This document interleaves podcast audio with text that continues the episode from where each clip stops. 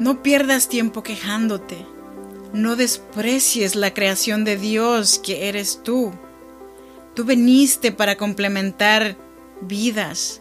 Sin ti, todo quedará incompleto.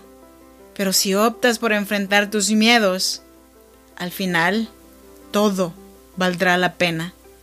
Te lo prometo.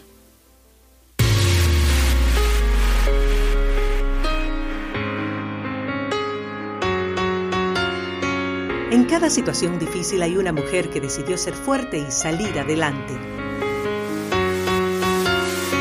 Si eres madre soltera, soñadora y sientes el peso del mundo sobre tus hombros, este podcast es para ti.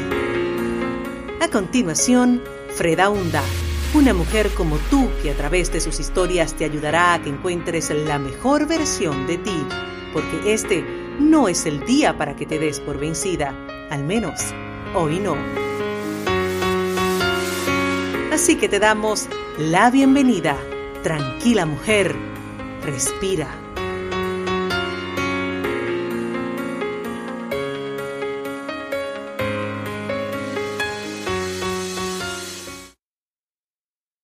Hola, ¿cómo estás?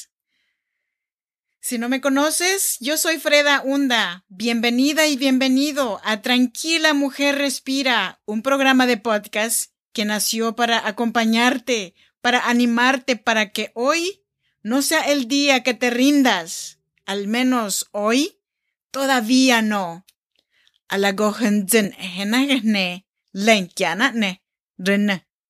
Estas palabras en chinanteco significan me da mucho gusto estar aquí hablando contigo hoy. Yo soy nacida en Oaxaca, México, y vivo en Sacramento, California desde hace ya 14 años. Y desde aquí te mando un abrazo muy fuerte. Hoy te traje el episodio número 78. Cinco razones para pedir ayuda en una oración.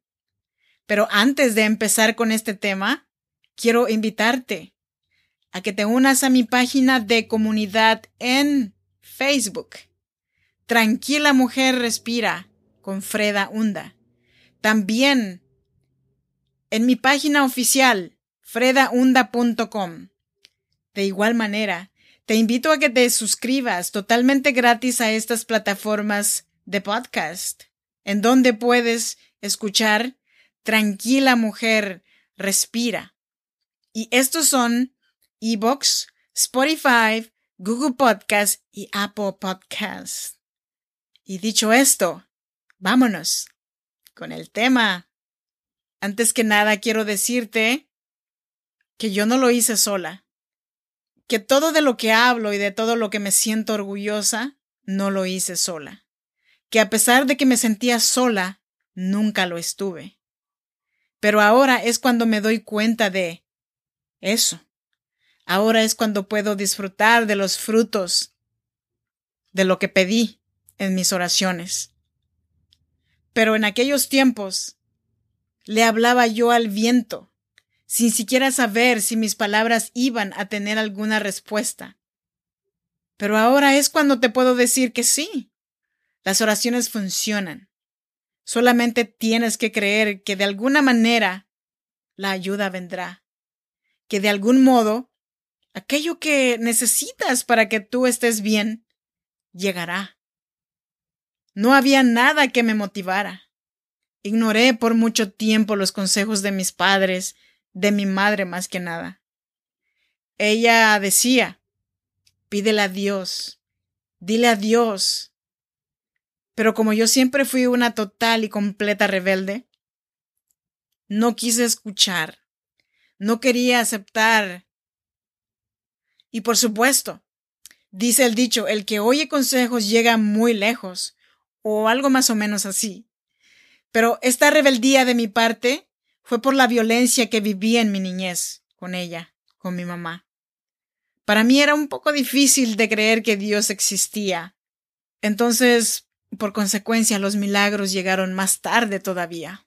Es como las personas que tienen dependencia con alguna sustancia de cualquier índole, personas que niegan una enfermedad, tienen que tocar fondo para reconocer que están mal. Y lo mismo pasó conmigo. Tuve que reconocer que necesitaba ayuda, que yo no podía sola con todo el paquete. Pero primero la vida misma, o uno mismo. Nos vamos hundiendo más y más, y cuando ya tenemos el agua al nivel de la garganta, hasta entonces gritamos y pedimos ayuda, porque no miramos otra salida. Y precisamente por eso, aquí te traigo unas razones del por qué deberías de pedir ayuda y orar o rezar. Por supuesto, yo no vengo a quererte cambiar de forma de pensar y mucho menos de que pertenezcas a alguna religión. Solo quiero compartir contigo mis razones y desde allí eres libre de aplicarlo a tu vida o no. Pero mi fin es ayudarte lo más que pueda. Y qué mejor que con mi propio testimonio de que algo o alguien más fuerte y poderoso existe. Y es nuestro creador, porque solamente así se puede llegar a una vida de paz y felicidad.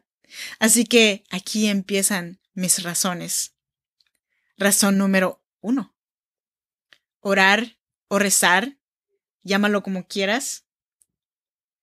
La verdad es que la oración es la única manera de que nuestra voz sea escuchada. Por eso, se recomienda orar o rezar en un lugar tranquilo y con mucho silencio, para que tus súplicas sean escuchadas. En Santiago 4, versículo 2, dice, desean algo y no lo consiguen, matan y sienten envidia y no pueden obtener lo que quieren. Pelean y se hacen la guerra y no tienen porque no piden. Pide y lo recibirás. No te puedo asegurar cuándo, pero lo que sea que pidas desde tu corazón, algún día tendrá respuesta. Razón número dos. No uses la oración solamente para pedir y pedir. Usa la oración como un medio de establecer una bonita relación con tu Creador. Qué mayor privilegio que es poder hablar o platicar a Dios nuestros problemas, alegrías y todo lo que nos asusta.